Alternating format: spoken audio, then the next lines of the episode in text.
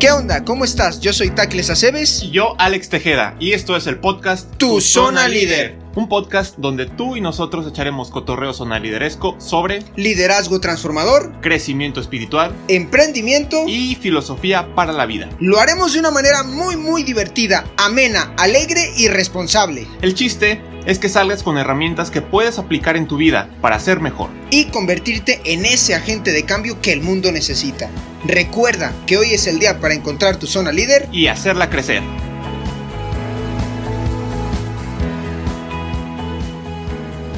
Hola, ¿qué tal amigos? ¿Cómo están? Este es su programa Zona Líder Transformando la Juventud. Juventud. Juventud, que se transmite a través de Valora Radio por su página de internet, que es www.valoraradio.org. Valora Radio con los pies en la tierra. Y la mirada en el cielo. Señor Don Alex, Don Tacles. bienvenido. Vamos a hablar un ratito mientras ya lo conocen. Don Chava Carrión está con nosotros, lo vamos a presentar de una vez. Ya me regañó Yo porque digo, tengo ahorita que los presentamos. Saludarlo. Entonces, ¿qué? Pero bueno, Ustedes. les vamos a, primero les vamos a recordar las redes sociales. Estamos en Facebook como facebook.com diagonal tu zona líder. Ya cambió. ¿Ya cambiamos? tu zona líder en todas las redes sociales. Así En la todas. dejo. Tu Facebook. zona líder. Facebook, Instagram. Instagram. ¿Esas son Todas, todas? todas. Esas son todas. Para nosotros, ¿no? Esas son todas. Tu zona líder. Por favor, por favor, compartan eh, la página eh, de Facebook, nuestro Instagram, nuestro perfil de Instagram. Denle like a todo para que este mensajito, todo menso, pero con muchísimo contenido, llegue a todos ustedes. Y saludamos a todos los que nos están viendo y escuchando. Gracias. Gracias. Don Chava Carrión. Su poderosidad. Su poderosidad, inmensiosidad, inversionosidad. Bienvenido, Chavita. Welcome. Sus amigosidades. ¿Cómo Qué está usted? Gusto estar aquí con ustedes nuevamente. Estoy muy, muy contento. Oye, ya, ya eres uno de los eh, invitados eh, Recurrente. recurrentes. Ya la gente te pide y además que yo creo que eres de los que todos suman, pero sí en verdad eh, eres una mente así que yo no sé cómo la es para, digo, para leer tanto, para saber tanto, pero qué chido que lo compartas porque el que sabe y no comparte, pues es medio egoístón. Y tú vienes y nos compartes que a todos los son liderescos los temas tan chidos. Yo encantado de que me inviten y saben que un placer compartir con ustedes. Así Muchas es que gracias, muchas gracias, señor Encantado. Chava. ¿Qué hace? Aparte de eso, has hecho conferencias, has hecho cuántas cosas haces, drinkings filosóficos, todo eso haces. Cuéntanos también.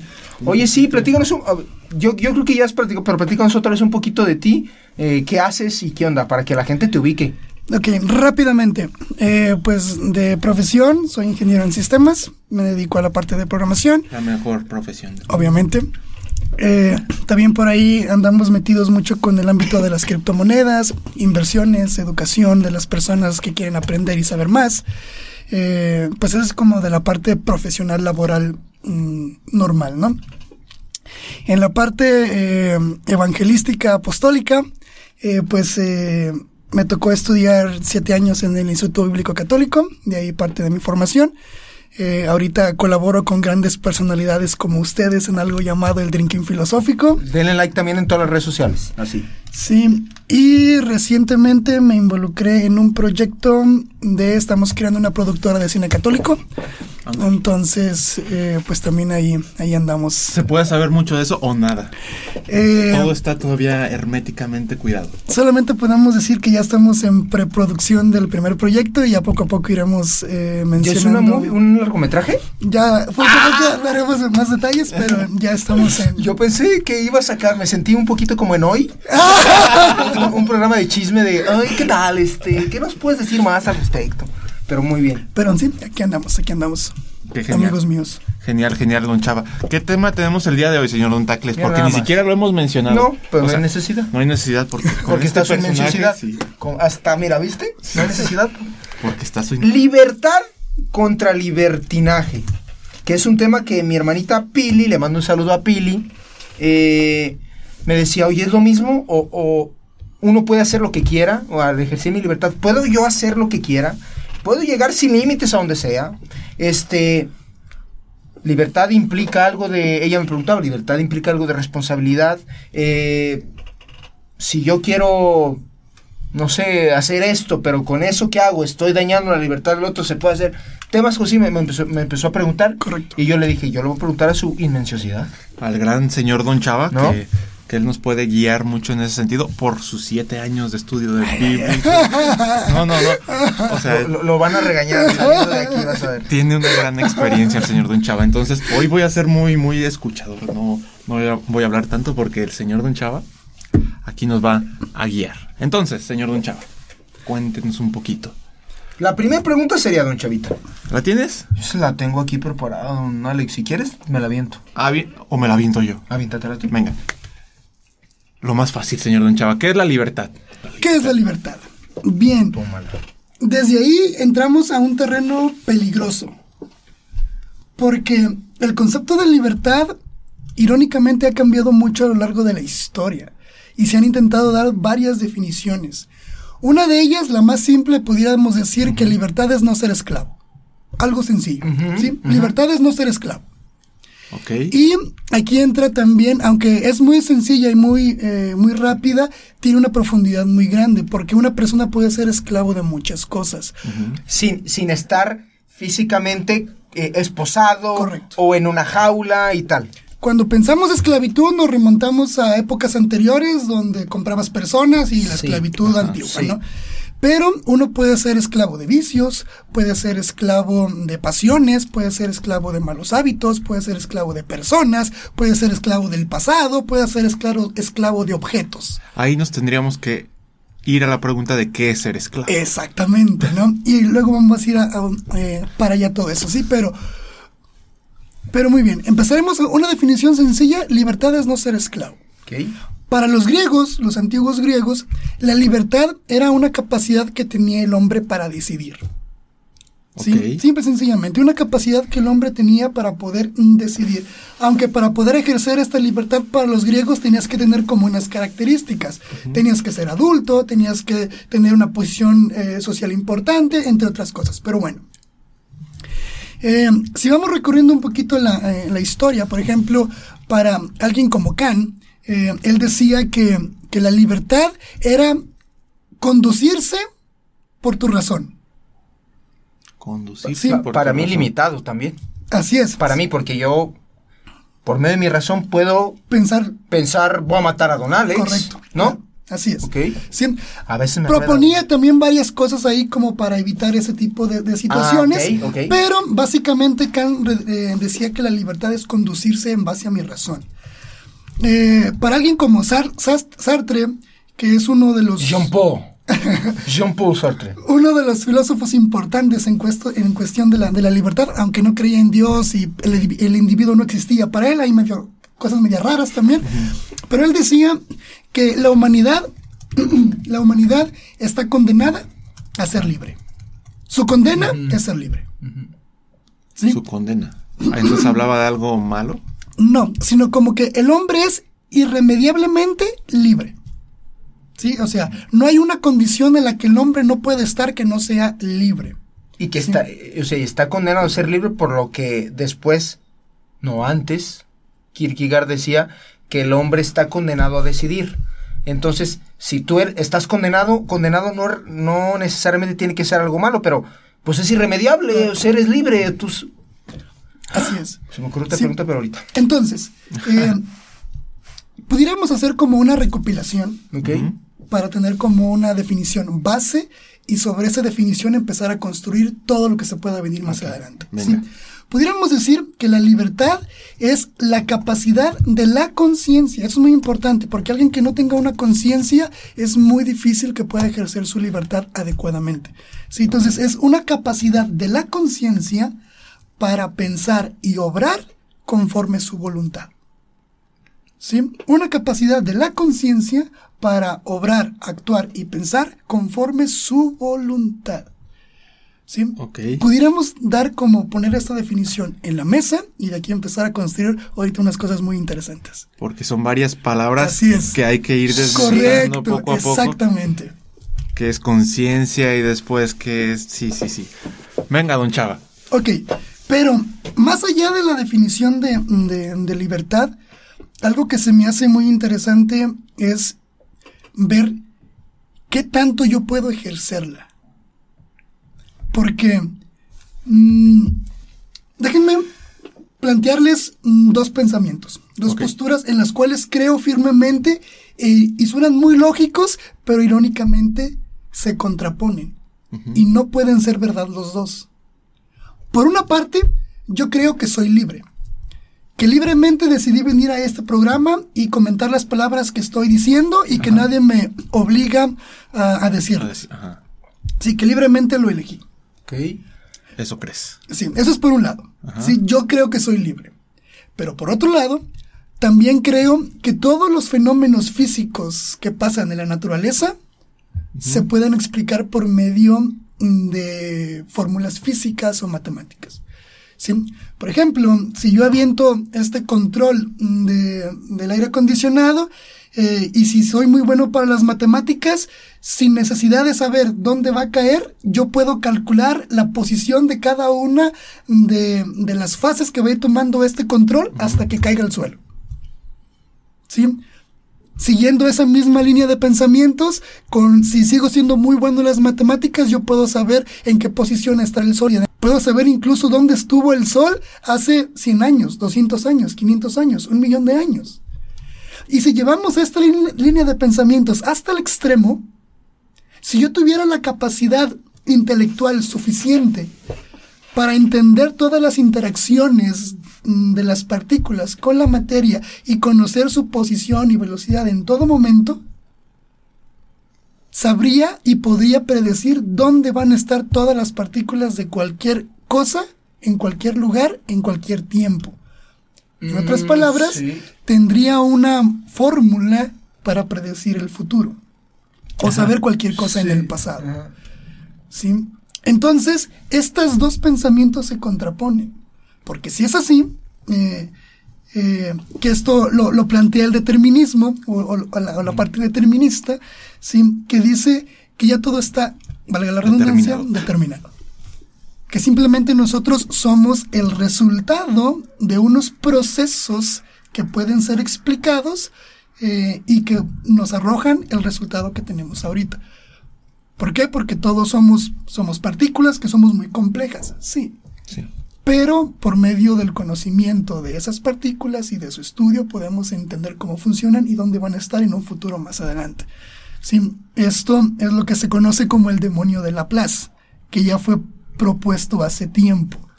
Sí, ¿Lo has eso ya? No. esto ya fue propuesto, ¿no? Fue un matemático importante que él decía que si tuviéramos una supercomputadora o una inteligencia con esas capacidades de poder conocer todas las partículas, su posición y velocidad en todo momento, tendríamos una inteligencia artificial o una computadora que pudiera predecir el futuro. Por lo tanto, eh, la libertad sería una ilusión. Sí. ¿sí? Simplemente estarías haciendo lo que Lo que ya está, está, determinado que tienes que hacer. Así es. Y ahora, ¿dónde entra el conflicto con esto? ¿Dónde está el problema? Porque si bien el mundo físico se comporta de una manera determinista, mi experiencia del mundo es que soy libre. Ajá. ¿Sí? Entonces, ¿cómo está aquí el asunto? Porque no pueden ser las dos. Déjenme contarles una anécdota que me pasó el sábado. A ver, Estaba en Sayula, su casa, allá tiene. Gracias. ¿sí? Gracias. ya hemos estado por allá. Así Genial. es. Eh, estaba, estaba en Sayula y eh, el sábado mis sentimientos y mi, y mi razón conspiraron contra mí para hora de la comida decirme, vamos por carnitas. ¿Sí? Entonces, eh, haciendo, Tú no querías. haciendo uso de mi libertad, dije, ok, Fuiste vamos por carnitas. carnitas. ¿Sí? Entonces, yo decidí ir por carnitas, pero el antojo yo no lo controlé. Yo no elegí qué antojo tener.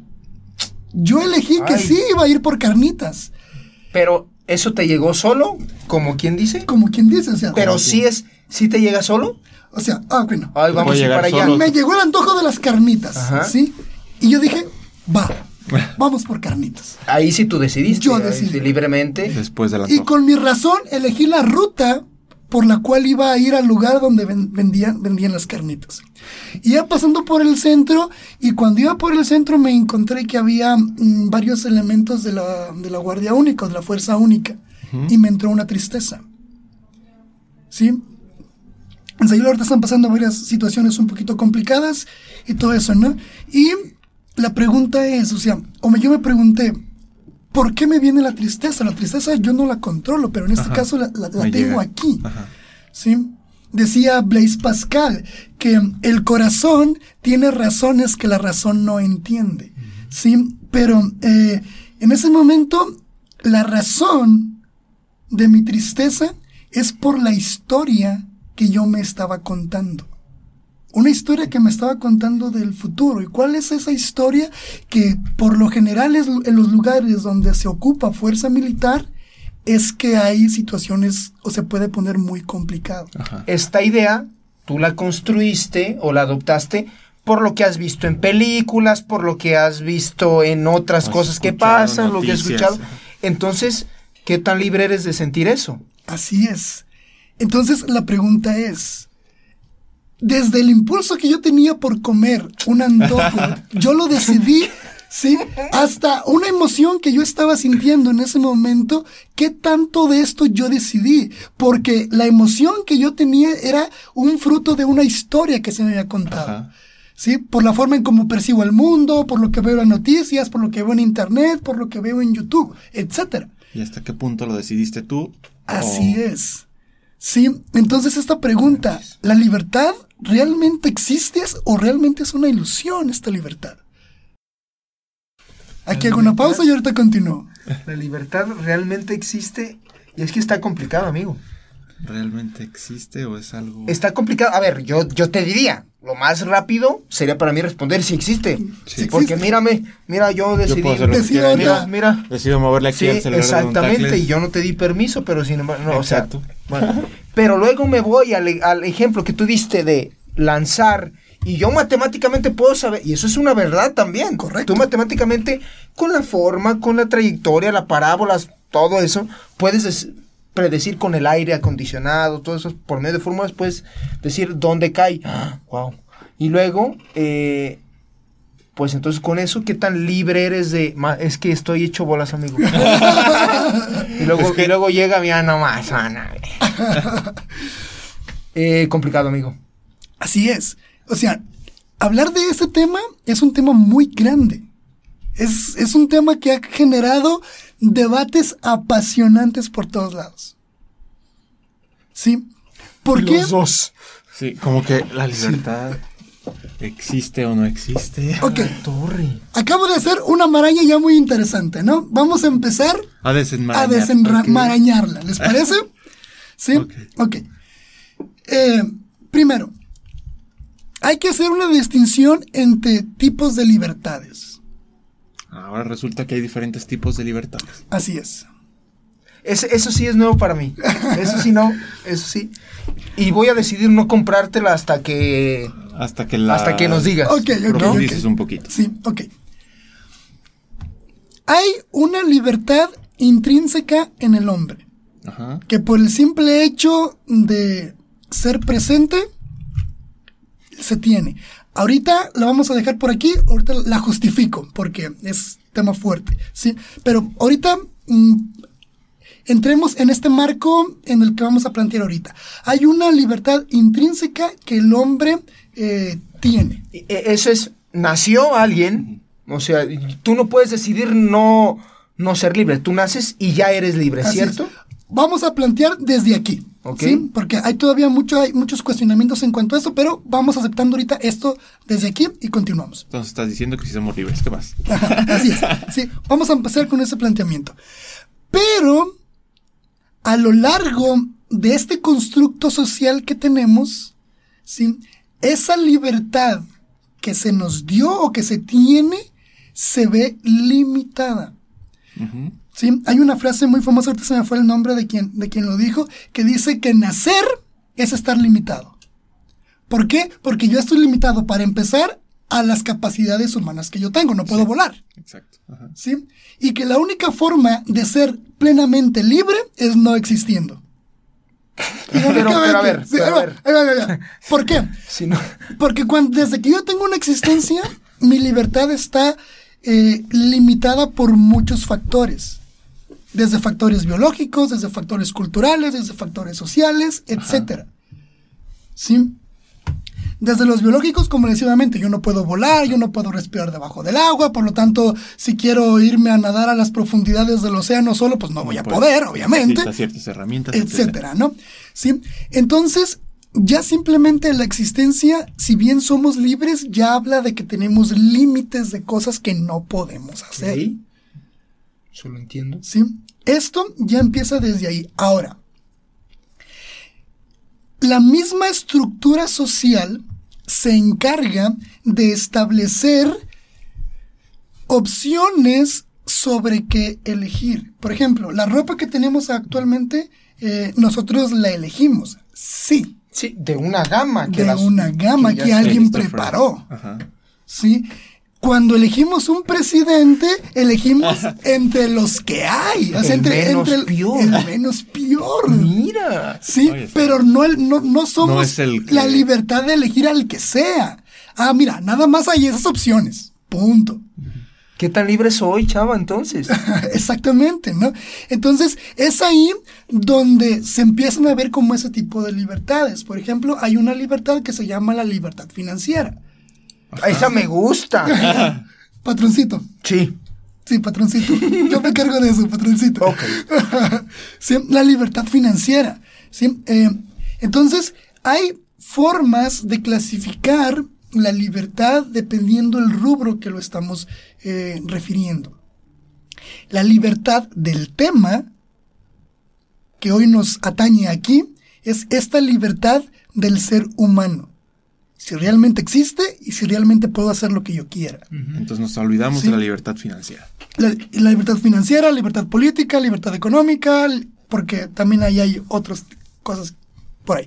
Pero sí, pero esta libertad del ser humano también está limitada por este constructo social que no podemos evitar. Ajá. ¿sí? No podemos evitar.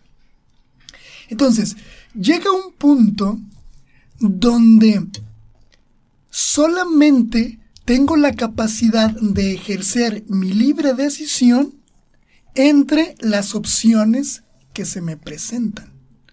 Fuera de eso, va a ser muy difícil que yo pueda elegir. Porque, por ejemplo, no puedo elegir una ropa que no ha sido creada. Ajá. No puedo elegir un presidente que no está postulado. No puedo elegir una carrera que no existe Y todo eso tiene que ver con el contexto en el que vives también. en el contexto en el que vives. ¿sí? El tiempo, Entonces, el periodo, todo. así es. Entonces, desde ahí empezamos que una que la libertad que nosotros podemos ejercer Está limitada. está limitada. Depende de muchas cosas. ¿Sí? Yo tengo esta capacidad ¿sí? de elegir entre, ah, pero bueno, mira, nada más tienes esas opciones. Punto. Eso está un poco triste, está un poco triste, la verdad. Y se, se escucha un poquito mal, pero ahorita vamos a llegar a la parte chida Chida. de esta parte de libertad. Lo que querían también ahora, eh, esta parte del determinismo. Porque hay argumentos muy fuertes y científicos muy importantes que hablan acerca eh, de que nosotros literalmente solamente somos el cerebro. Y que una persona, por ejemplo, eh, eh, don Alex, si yo le digo, ¿qué prefiere? No sé, este, eh, un vino tinto o un tejuino, ¿no? Conociéndolo, digo, yo, o sea, sin, sin, sin nada yo puedo saber qué va a elegir. Ajá. Entonces dirías, ya está determinado. Entonces ya está determinado. Ahora, ¿qué pasa si tuviera el conocimiento pleno de todas sus, de sus Decisiones. gustos, traumas, dudas, lo que esté, de todo, de todo, de todo, Yo de todo? pudiera saber qué va a ser mañana. ¿Qué va a hacer mañana? Pudiera saber qué va a elegir siempre. Entonces, ¿cómo eliges libremente? ¿Sí? Si una persona puede saber Decidir. exactamente lo que vas a elegir, entonces, ¿dónde está tu libertad para elegir? Si alguien ya sabe lo que vas a hacer. Esto habla mucho del determinismo, o sea, esto es mucho de los argumentos que hablan del determinismo, de que todo ya está planteado, ya todo ya existe y simplemente Suena aburrida la vida suena aburridísima la vida así. ¿No? Sí, y todo eso depende, entonces dependería del contexto. Entonces podrías decir, alguien que defina o que quiera definir por dónde te vas a ir, pues desde que naces va definiendo tus gustos, va definiendo tu contexto y vas sabiendo cuáles son las decisiones que vas a tomar eventualmente. Así es. Entonces suena un poco Sí, aburrido, tristón. complicado. Karl Popper, este, Karl Popper eh, pospuso o habla mucho acerca sobre esta ilusión de la libertad. Y eh, hay un, hay, hubo un debate muy fuerte eh, hace un tiempo entre, entre Karl Popper y, y John Eccles. ¿sí? Este, Sir John Eccles, porque era, era Sir, ¿no? Total. Eh, y, y John Eccles tiene un libro muy, muy, muy interesante que se llama eh, El yo de mi cerebro. ¿sí? Entonces, este libro precisamente es como una forma de entender cómo realmente es esta libertad eh, eliminando ese determinismo. Por ejemplo, uno de los argumentos filosóficos contra el determinismo es que si todo está determinado, la argumentación crítica no sirve para nada. No tiene sentido. ¿Por qué? Porque ¿para qué argumentas con alguien que quieres que cambie su forma de pensar o sus opiniones si él ya está determinado para querer de esa manera y yo soy determinado para querer de esta manera? Entonces, la argumentación crítica y el cambiar de opinión es inútil. O sea, no tiene ningún sentido Porque no va a llegar a nada. porque no se va a llegar a nada. Yo ya estaba determinado para pensar así, así, etcétera, ¿no? Ahora, San Agustín, que es uno de los primeros que, que empieza a hablar fuertemente acerca de lo que es la libertad y de la responsabilidad de los actos, ¿sí? él dice que si el hombre en sí mismo es un bien, por lo tanto busca tender a ese bien, si le quitan la libertad, tanto las acciones negativas como las acciones positivas quedan sin castigo o sin recompensa. ¿Por qué? Porque tú no las elegiste. Por lo tanto, el bien que puedas hacer o el mal que puedas hacer no es mérito tuyo. ¿Por qué? Porque ya estabas determinado a hacerlo de esta manera. ¿Sí? Entonces San Agustín dice, si le quitas al hombre la libertad, le quitas la responsabilidad de sus actos. Por lo tanto, si alguien mata, si alguien roba, Espérame. Ya estaba determinado eso, mijo, porque eh, ¿para qué me vas a hacer algo, no? Ajá. Sí. Entonces San Agustín dice, no, muchachitos. Sí. eh, Wow. eso es muy peligroso. ¿Por qué? Porque uno tiene responsabilidad de sus actos. ¿Sí? Entonces, eh, por ahí empezamos como, como a ver esta parte de- del peligro del determinismo, ¿no? Ajá. Ahora, si bien el mundo físico es determinista, o sea, eh, por ejemplo, eh, el sol, las estrellas, la lluvia, la naturaleza, todo eso se rigen por normas muy establecidas, muy, muy cuadradas, que las podemos estudiar, investigar y predecir y saber qué es lo que va a pasar. Ahorita con nuestra ciencia limitada, sí, pero cada vez hemos avanzado más. ¿sí? El mundo físico sí es así, pero hay que tener una diferenciación muy importante entre lo que son los seres sin vida y el ser humano. Hay una brutal diferencia. Los seres sin vida. Otros, Sí, o, s- o- o a lo mejor piedras- también, lo- o también, yo te puedo decir, también a lo mejor los seres vivos, pero que no tienen conciencia, no sé si va a entrar, pero por ejemplo, las plantas, es un ser vivo, ¿estás de acuerdo? Está animado. Así es. ser pero, ¿él cuánto puede crecer? Pues todo lo que está destinado Definido a crecer, ya. definido a crecer, ¿no? Eh, pero el hombre pues tiene conciencia, el hombre sí es diferente, ¿no? Totalmente. Sí. Ahora, eh, uno se empieza a preguntar si todos esos objetos sin vida tienen algún sentido. Por ejemplo, ¿sí? las montañas tienen algún sentido, las piedras tienen algún sentido, lo que sea, ¿no?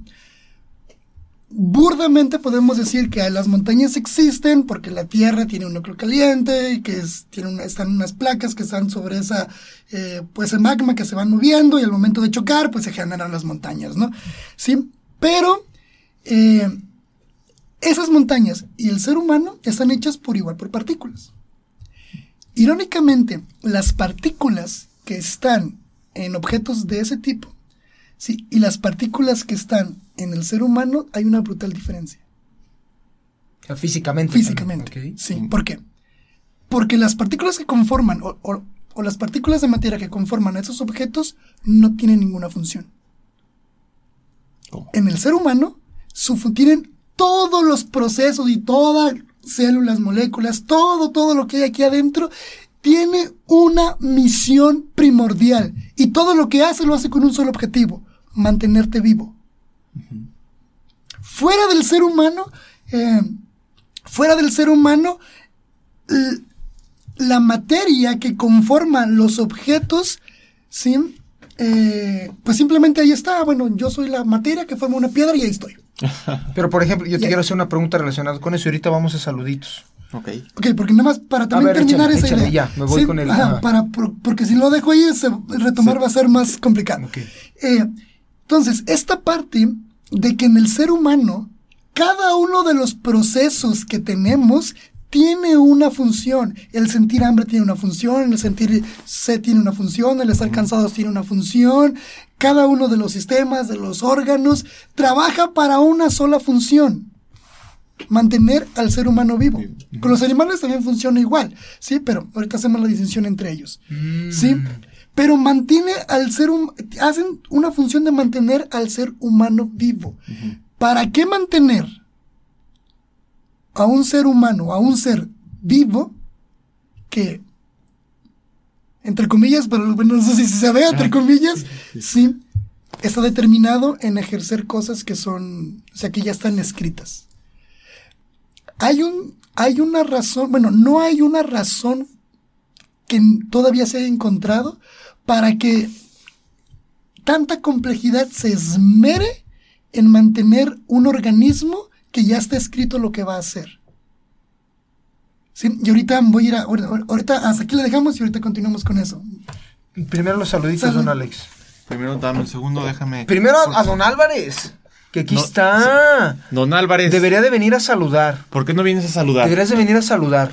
Aquí a decir hola. Pásate por aquí. Ven, don Alex, pásate. Ah, Vente. mira, si viene. Si viene. No como Fabi. Trucutru. Pues bienvenido, Luis. Lo mismo que el tacle. Sí, claro, pero yo estoy aquí contestando, pero bueno.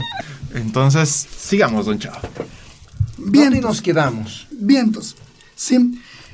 Eh, Podemos proseguir. Adelante, adelante. Nos tenemos la, la. Excelente. ¿eh? Estamos los cuatro que debemos de estar. Los cuatro fantásticos. ¿eh? Bueno, ok. Ahora sí estamos de foto. Ahora sí. Bien, ahora, vamos entrando ya a, a esta parte eh, de qué es lo que dice el magisterio de la iglesia sobre la libertad. ¿sí? El magisterio de la iglesia siempre ha defendido que el hombre tiene libertad. De hecho, el magisterio ha luchado bastante contra el determinismo, porque el, deter- el determinismo atenta directamente contra el proyecto de Dios para el hombre. Y, me, me surgió una duda porque entonces, si la iglesia católica está en contra del determinismo, entonces, no que Dios, o sea, que Dios ya sabe todo. Ah, Di- No lo sabe todo, más o menos. Si Dios ya sabe todo, entonces es- yo estoy determinado a lo que Dios... la Defina. pregunta del millón, sí, o sea, esa pregunta eh, surge en casi todos los lugares cuando se empieza a hablar de la libertad. Yo creo que llegamos a un foro infinito. Ah, también es ingeniero en sistemas. Ah, excelente, súper. ¿Sí? ¿Por qué? Porque el planteamiento es muy sencillo. Dios nos hizo libres y si Dios todo lo sabe, sabe lo que voy a hacer, por lo tanto, ¿dónde está mi libertad de elegir, no? O sea, ese es el planteamiento básico. La respuesta es muy interesante y no es fácil. Sí, no es fácil. Porque hay que entender que la, la forma en como Dios ve la realidad es muy diferente a conforme la vemos nosotros. Porque Dios no trans, no- no- o no viaja en el tiempo como estamos viajando nosotros, que cumplimos años. Sí, Dios se sabe que es un eterno presente. Por lo tanto, para Dios el pasado, el presente y el futuro están en el mismo tiempo. Por lo tanto, para Él no hay diferencia si un acontecimiento sucede hoy o sucede 100 años en el futuro o sucedió 100 años en el pasado. Esta es una de las razones por las cuales cuando una persona, un familiar fallece, ¿sí? O sea, él se murió ahí y él ya recibió su juicio, pero todavía años después le seguimos rezando rosario, le seguimos haciendo sus misas, entonces uno podría decir, ya ¿Pa esas misas no les contaron si ya recibió su juicio y no. La iglesia dice Sí, que como Dios es un eterno presente, las misas y oraciones que hacemos o vamos a hacer en el futuro, Dios se las cuenta en el mismo momento, porque para Dios sucedieron todas en el mismo momento. Pero entonces estamos en un juicio eterno, o sea, ¿estamos en el juicio eterno o no? Eh, Eterno linealmente en el tiempo para nosotros. Ah, sí, exacto. Eterno linealmente para mí. No, pues no. Todo Sí, remenso, man. O sea, lo que quiero decir es que la forma en Estoy como pensando. Dios ve la realidad es muy diferente como nosotros la, la, Chales. la vemos. Y nosotros pensamos en, en- en este planteamiento de que Dios lo sabe todo, por lo tanto no soy libre, lo vemos desde nuestra concepción del tiempo. Y desde nuestra forma en cómo nosotros presenciamos la realidad, no desde la forma en cómo Dios es o está. ¿sí? Entonces, eh, en nuestro cerebro causa un conflicto muy grande, es un choque muy fuerte, ¿sí? Pero no hay que, no hay que ob- observar este problema desde nuestra óptica, sino desde las condiciones que Dios tiene, que son muy diferentes a las de nosotros. Pero bueno, Y que no las podemos conocer. eso es muy, es muy complicado entender. Es, es un- es una pregunta muy difícil de entender, en serio, está complicado. Pero bueno, más o menos va por ahí. Sí, entonces, continuamos en que el, como dijo, ¿cómo se llamaba la señora? Señora Irma, Irma que Patricia comentó su comentario. Señora Irma, usted está en todo lo correcto. ¿Sí? El plan de Dios para el hombre es que naciera en una libertad perfecta, en una libertad de poder elegir qué es lo que decide hacer. Y el catecismo de la Iglesia Católica, por ahí del numeral 1731 al 1742, ¿sí? hablan acerca de lo que es esta libertad y responsabilidad del hombre. Y el catecismo dice ¿sí? que el último fin de la libertad es que te conduzca a Dios. Hablé cuando empezamos el programa lo que lo que Kant decía que era libertad, lo que los griegos decían la libertad, lo que Sartre decía que era la libertad, etcétera, pero no dije lo que Jesucristo dice que es la libertad. Y para Jesucristo, la libertad es la verdad. Porque dice, la verdad los hará libres. Y Jesucristo también dice, yo soy el camino, La verdad. la verdad. En otras palabras, haciendo como, como una unión de conceptos en ese sentido, Jesucristo lo que está diciendo, la verdad soy yo, o la libertad soy yo, perdón. ¿Sí? Hablaba también de ese que una, que una persona puede, al inicio, que una persona puede ser esclavo de muchas cosas. Eh, el magisterio de la Iglesia Católica enseña que una persona es más libre conforme actúa más eh, o cuando sus actos se parecen cada vez más a los actos de Jesús, con sus intenciones, con sus emociones, etc. ¿Sí? La libertad se va perfeccionando en medida de que esa libertad te lleva a ser más imagen y semejanza de Dios. Porque no existe sobre la faz de la creación un ser más libre que Dios. No existe. No, pues no. Eso sí, es- eso sí eso está. está de definido. todo lo que de todo lo que. Eso sí lo entiendo. Por lo tanto, Pero si, si La- Jesucristo es hijo de Dios, entonces. Y es Dios también. Entonces él es libre. por lo tanto, la imitación De la de sus actos, de su condición, te hace un Nos hombre o un ser libre. ¿Sí? Por eso Jesucristo dice, la verdad los hará libres. ¿Sí? Y no hay una verdad más grande en esta tierra por encima de Dios. Entonces, el conocimiento de cómo es Dios, de cómo quiere que nosotros vivamos, cómo quiere que nosotros nos conduzcamos, cómo quiere que nosotros actuemos, nos va haciendo cada vez más libres. Yo creo que Dios ya sabía que estábamos bien mensos. Entonces nos tuvo que mandar a uno que se pareciera a nosotros, poquito, a Jesucristo, para saber cómo es la verdad, la perfección, la tal. Con nuestro entendimiento. Con nuestro entendimiento, ¿no? Claro. Eso ya, ya me hace a mí un poquito como que entenderle a este asuntico. ¿Sí? Ahora, que la condición humana tiene muchas complejidades interesantes y que tenemos esta como libertad, eh, pues como limitada por las ofertas que nos ofrece la misma sociedad, etcétera. Eso sí es cierto, eso no se puede negar. Pero lo que estamos hablando aquí es que aún en medio de ese contexto en el que nos tocó vivir, el hombre tiene la plena libertad de elegir que entre esas opciones sacar cuál es el camino que nos conduce más a la imagen y semejanza de Dios. Y eso es hacer el correcto uso de la libertad. Entonces el Mira. manualito de la libertad es seguir a Cristo. Ese Yo, es yo- monolito. ok, pero yo, yo te diría, a mí, para mí es fácil, ¿no? Para mí es fácil, pero yo te diría, yo tengo muchos amigos conocidos que no creen en, y yo creo que también no creen en Cristo, nada. O, o sí, digo, no puedo decir que no creen porque pues también si dicen que no existió, también están más mensos que yo, y eso está cañón. pero, porque es un personaje histórico, ¿no? Pero lo ven así nada más, ¿no? Claro. Lo ven como Luis, lo ven como Chava. Hace dos mil años lo ven como Don Alex, un personaje. Lo ven como un, un sabio y tal, ¿no? Pero lo ven como un personaje.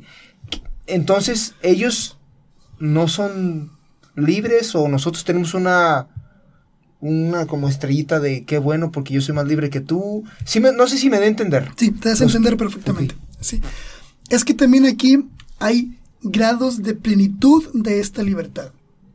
Por ejemplo, las personas que sí saben que Jesús existió, que etcétera, etcétera, pero dicen, ah, no, pues yo decido lo que dice eh, el, el ex- existencialismo moderno o el liberalismo moderno, ¿no? Que también una de las definiciones, que libertad es hacer lo que tú quieras siempre y cuando no le hagas daño a los demás. Y entre eso están cosas que van en contra del catolicismo, ¿no? Como por ejemplo tener relaciones pre- premaritales, el- entre otras cosas, ¿no? Que puede haber por ahí. Sí, entonces, Pero esa es la más básica, esa está chida. esa es la más básica y es como con la que más se choca contra nosotros, por ejemplo. Sí, entonces, eh, esta parte de, de- de esas personas que dicen, ok, yo no le hago daño a nadie, simplemente vivo bien, tengo una vida recta, tengo una vida socialmente aceptable, pero hasta ahí, ok. Moralmente, socialmente tendrá una vida decente, sí. Pero eh, aquí voy a decir algo y cuando lo digo a mucha gente eh, No le no, le gusta. caigo nada bien, sí, porque pisa muchos callos, obviamente, sí. Y hay que decir que la verdad es excluyente. Sí, o sea, mucha gente, eh, una vez me tocó, me tocó ver hace poquito eh, una, ver un, un meme de, de, de ben, de Ben Shapiro, este, Ben bueno. algo así, no me acuerdo cómo se llama, Shapiro. pero ese tipo, ¿no? Que decía, existe la verdad y todo lo demás son tus opiniones. Punto. Sí, pero hay la verdad. Todo lo demás, opiniones tuyas. Que, Sí. que el mismo Ben puede, y me imagino que muchas veces ha estado en el mundo de las opiniones. Claro, y todos en algún Todos, momento sí. estamos. Pero sí hay una verdad por encima de. Yo también creo que sí. ¿Sí? O sea, y, y esto es cierto, hay una verdad por encima de. Entonces, esta verdad, el conocerla, es lo que Jesucristo dice que te, haría, te hará libres. Entre más te acerques al conocimiento pleno de esta verdad, ¿sí? es como más plenamente vas a poder vivir tu libertad. ¿Por qué? Porque sabemos que una persona, volviendo a esta, por ejemplo, de las relaciones eh, fuera del matrimonio, ¿sí? que causan problemas, eh, desde problemas psicológicos, personalmente te puede causar desde un embarazo no deseado, enfermedades, o sea, genera problemas y consecuencias en tu vida. Porque eh, está demostrado, bueno, una forma de, una de las formas de conocer cuáles son actos buenos y cuáles son actos malos es que si un acto va de acuerdo a la naturaleza de las cosas, es, un acto bueno. Todo lo que vaya en contra de la naturaleza de las cosas está mal, aunque lo quieras justificar. ¿Sí? Y No te pases. ¿Nos quedan cinco minutos? Ok, siete. ¿Qué Ok. onda? 10. Sí. Y esta verdad mayor, esta verdad con mayúsculas, siempre tiende a que las cosas naturales se vayan cumpliendo y se vayan desarrollando plenamente. Entonces, ese tipo de personas empiezan a atentar contra la naturaleza de las cosas, que es un tema muy complicado, hablar de lo que es natural y no. Sí, porque también ahí está la parte de la tecnología y de que si es natural que alguien vaya Exacto. muriendo, entonces pues no le doy medicina.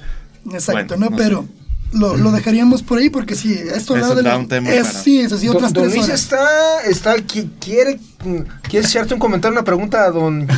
Aprovecha lo que nunca tenemos a su inmenciosidad aquí. Sí, qué bueno que estás aquí, su inmenciosidad. No, no, me refiero a ti. ¿Quieres hacer algún comentario, Luisín? No, yo no vas a causar polémica. ¡Ah! Échalo, es chido, bueno, está la chido. polémica es buena. Está chido. No, pero es que soy muy ignorante del tema. No, pues, pues nosotros. Bueno, ahorita también, los pues. tacos entonces. Ahorita los tacos le metemos. La polémica. Es- Los grabamos en podcast y los subimos ahí. Ah, bueno, al ratito decimos la noticia. Oye, pero entonces, Sí. María y José estaban casados, Sí, pero ¿por qué iglesia? en, en este caso por la tradición judía. Tiran judíos. Eran judíos. ¿Y los judíos en qué creían? En este caso, ¿No nace todo esto a partir de Jesús? No. Los judíos son nuestros hermanos mayores en Pues la es fe. como antes ¿no? del huevo y la gallina, ¿no? Exactamente. Sí. Primero están los judíos, que son la historia que conocemos que viene desde Abraham, Isaac, Jacob, eh, luego que estuvieron en Egipto, y luego que pasaron por el desierto, luego que llegaron a la tierra prometida, y luego que se hicieron un, eh, un reyes y empezaron a crecer, y luego en ese, bueno, los... Los, los esclavizaron y se liberaron y en ese contexto ahí nace Jesús. Y ahí, pero esto era todo la, la religión judía. Entonces, eh, José, María y Jesús eran judíos. Eso, eso quiere decir que, no sé, eso quiere decir que ahorita ya vamos para concluir con el tema, que tal vez como hay niveles de, dijiste que había niveles, no, había eh, algo de libertad, había niveles, no, no utilizaste la palabra niveles, chava, pero dijiste que había como como campos para ejercer la libertad o campos para conocer la libertad, niveles, ¿no? Quiere decir que en ese No quería decir niveles. pero- No, continúa, pero- continúa. Pero eso quiere decir que lo que dice Don Luis, que yo también lo pensé, yo también lo pensé hace muchos años, pero Claro. eh, yo decía, lo mismo que Don Luis, ah, espérame. Entonces, estaban equivocados. Los judíos estaban equivocados también. Entonces, José y María, entonces, ¿qué onda? Si son santos para nosotros. Pero yo creo que en ese tiempo no, no se les había revelado la verdad como tal. Nace Jesús, Él dice, yo soy el camino, la verdad y la vida. Él es, antes de mí, no estoy diciendo que no fuera verdad, otra, Claro. pero estaba como limitada, por así decir. Mm, Es que, por ejemplo, una vez que está escrito, en la Biblia ya está la revelación completa. ¿Ok? Pero la forma de ir explicando esta revelación y de irla entendiendo a complejidad va creciendo conforme va pasando el tiempo. Entonces, el nivel de conocimiento que tenían, por ejemplo, Abraham, de quién era Jesucristo, de lo que iba a ser la iglesia, los sacramentos, pues ni en cuenta.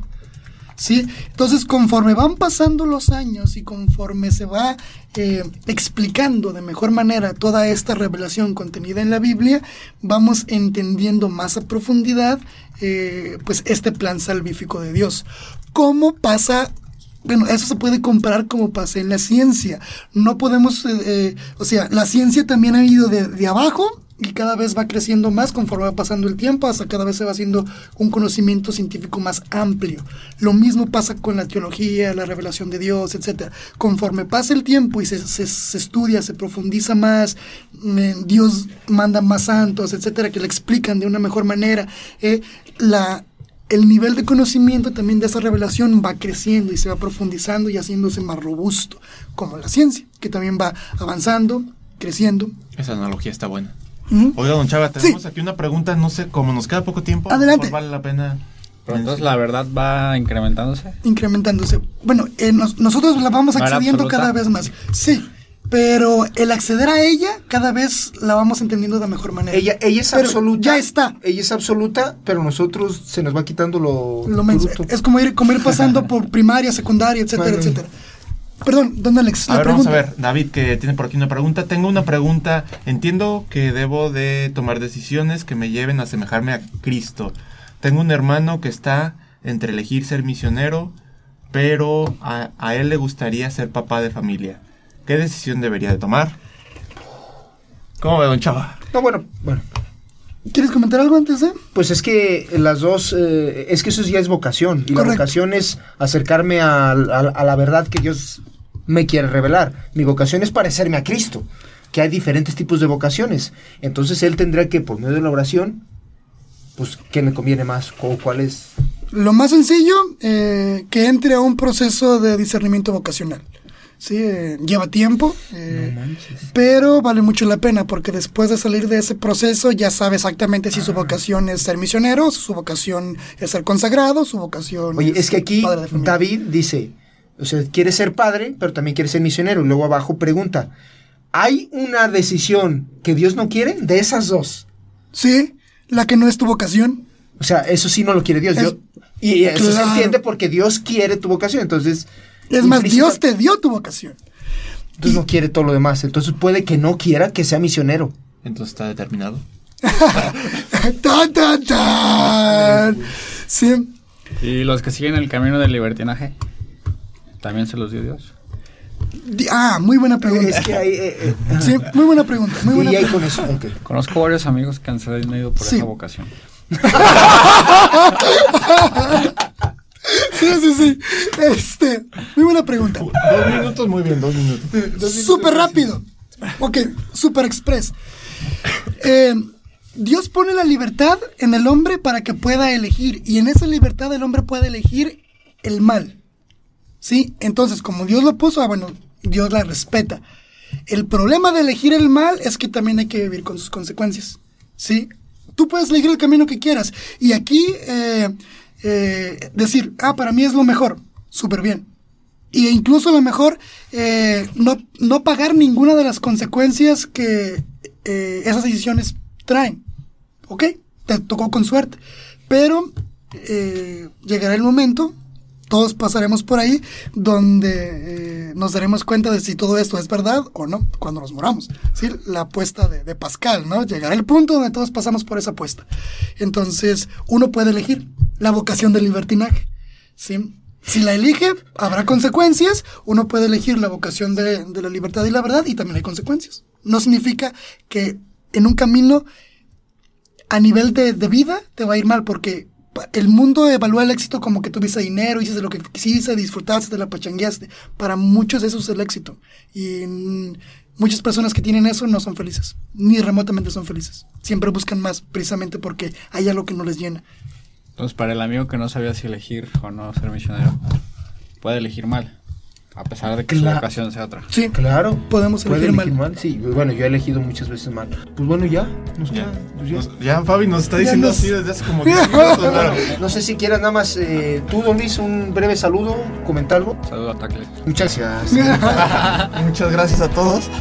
Pues nada más agradecerles sus poderosidades. Gracias por la invitación. Gracias, nuevamente. gracias por